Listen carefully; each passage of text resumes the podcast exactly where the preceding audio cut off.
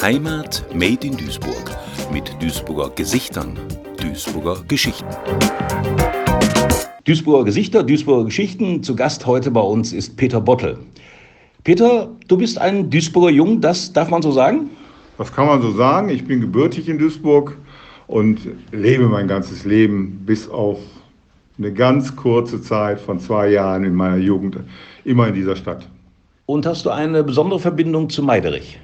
Ich habe eine besondere Verbindung zu Meiderich letztendlich über meine Frau bekommen.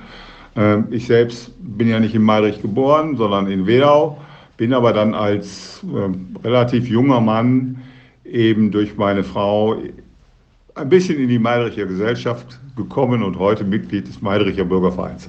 Wie würdest du denn, du sagst das so schön, die Meidericher Gesellschaft beschreiben?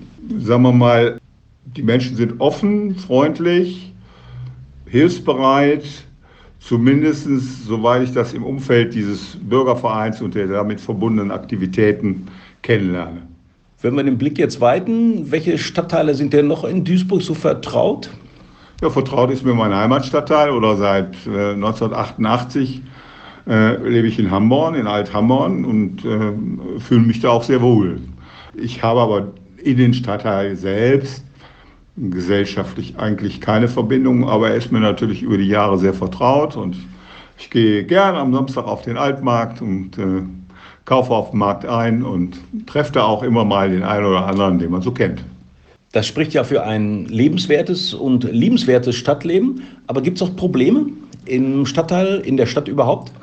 Ja, die bekannten Probleme gibt es schon. So mm, klischeehaft der gesamte Aspekt Migration. Es ist natürlich schon zu beobachten, dass äh, der Stadtteil sich schrittweise verändert und auch das Umfeld, in dem ich lebe, in dem wir unser Haus äh, haben, verändert sich auch schrittweise. Also wenn da Immobilien frei werden oder Immobilien veräußert werden, werden die in der Regel heute von türkischen, türkischstämmigen Menschen gekauft, aber die sind ja genauso nett wie die Deutschen. Hm? Dann geht man halt miteinander um. So muss es sein. Hm, und ein großes Thema ist immer die A59.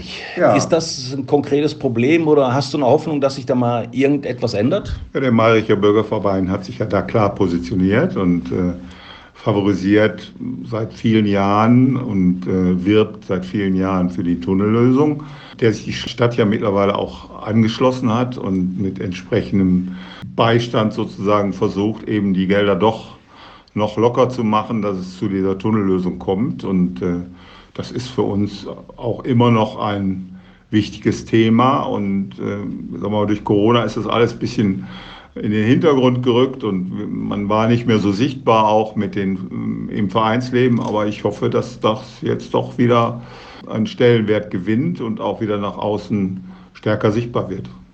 Jetzt hast du ein Berufsleben als Arzt gehabt. Kannst du uns noch ein bisschen erzählen, was du genau gemacht hast? Ja, kann ich. Tja, wie soll man sagen? Es ist eigentlich eine relativ typische Aufstiegsgeschichte der 70er Jahre. Also ich sage immer, ich habe eigentlich meine berufliche, meine gesellschaftliche Perspektive eigentlich so dem alten Willy Brandt zu verdanken komme aus relativ kleinen Verhältnissen. Also mein Vater war Lokomotivführer und meine Mutter, wie sich das in der damaligen Zeit gehörte, Hausfrau und Mutter, auch wenn ich alleine geblieben bin und keine Geschwister hatte. Und äh, da war sicherlich nicht vorgesehen, dass das mal dahin führt, wo es dann letztendlich hingeführt hat. Durch glückliche Umstände habe ich äh, in der Zeit, äh, gab's, bin in Wedau aufgewachsen, gab es eine, äh, eine, Gruppe von Leuten, äh, die sich immer in einem Keller getroffen hat, Jugendheimersatz sage ich jetzt mal quasi. Und aus, diesen, aus dieser Kellersituation ist dann relativ früh, wir waren alle so um die 20, äh, ein Wohngemeinschaftsprojekt entstanden, was damals in Oberhausen-Königshardt angesiedelt war. Und wir haben ein altes Pfarrheim mieten können, was sozusagen zur Zwischenfinanzierung diente. Und in diesen anderthalb Jahren ähm, haben einige von denen ähm, den Entschluss gefasst, nochmal sich zu verändern und äh, eben auf dem zweiten Bildungsweg ein Abitur zu machen. Und äh, ja, zu den letzten, zu letzteren habe ich dann irgendwann aufgehört und habe dann mein damals mein Brot- und Butterberuf sozusagen nochmal aufgegeben und äh, bin aufs Abendgymnasium gegangen, habe mich eben über die äh, damalige BAföG-Förderung, die da als zweiter Bildungsweg und Abendgymnasium einkommensunabhängig war, fördern lassen und hatte dann eben ein, die Möglichkeit irgendwie ähm, im Anschluss daran, weil mein NC so gut war, mir aussuchen zu können, was ich studiere. Und dann habe ich halt Medizin studiert. Der Rest war dann ein bisschen Zufall. Sag ich jetzt mal, da ist man dann irgendwo hängen geblieben, weil am Ende der Zeit oder am Ende des Studiums macht man ein sogenanntes praktisches Jahr, wo man dann in die zentralen Fächer einmal geht und für vier Monate bleibt. Und dann bin ich in der Chirurgie hängen geblieben und bin letztendlich auch bis zum Ausscheiden als Chirurg, habe ich als Chirurg gearbeitet. Es hört sich so an, einen Beruf gewählt mit Leidenschaft? Ja, also ich habe das immer gern gemacht, wobei ich schon sagen muss, äh, dass zum Ende hin äh, für mich, also ich habe letztendlich nicht durchgearbeitet wie viele andere Kollegen auch, sondern ich bin mit 63 dann, ähm, als ich es für mich finanziell darstellen könnte, aus dem Krankenhausbetrieb raus, ausgeschieden. Ich mache heute noch so ein bisschen, sagen wir mal, ehrenamtlich äh, in, in verschiedenen Organisationen mit und äh, bringe da meine Kenntnisse noch ein. Aber sagen wir mal, für Geld habe ich aufgehört zu arbeiten mit 63.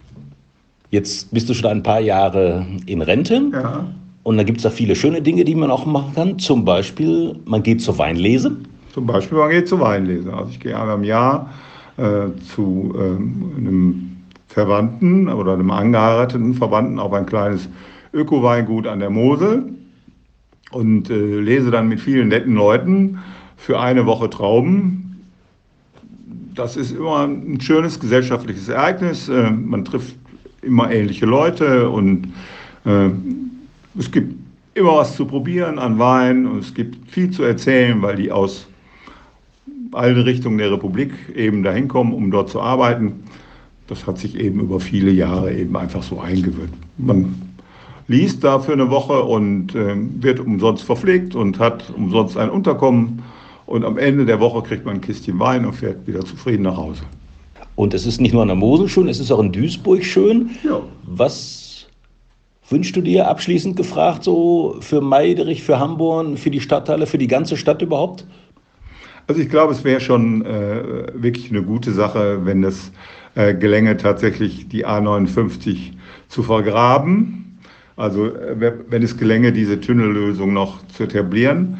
Ansonsten glaube ich, müssen wir als Gesellschaft, als Duisburger Gesellschaft offensiver mit unseren, ja, mit unserem Fundwuchern, sage ich jetzt mal. Ich glaube, das ist eine durchaus lebenswerte Stadt und wir müssen vielleicht, oder ich glaube, es ist vielleicht am einfachsten, wenn es von innen heraus nach außen getragen wird. Äh, und natürlich muss man auch als Stadt eben Lösungen für bestimmte Bereiche finden. Aber insgesamt, glaube ich, kann man hier gut wohnen, gut leben. Und äh, das sollte man nach draußen tragen als Duisburger. Ein Plädoyer für Duisburg. Mhm. Duisburger Gesichter, Duisburger Geschichten mit Peter Bottel. Recht herzlichen Dank. Gerne. Heimat made in Duisburg mit Duisburger Gesichtern, Duisburger Geschichten.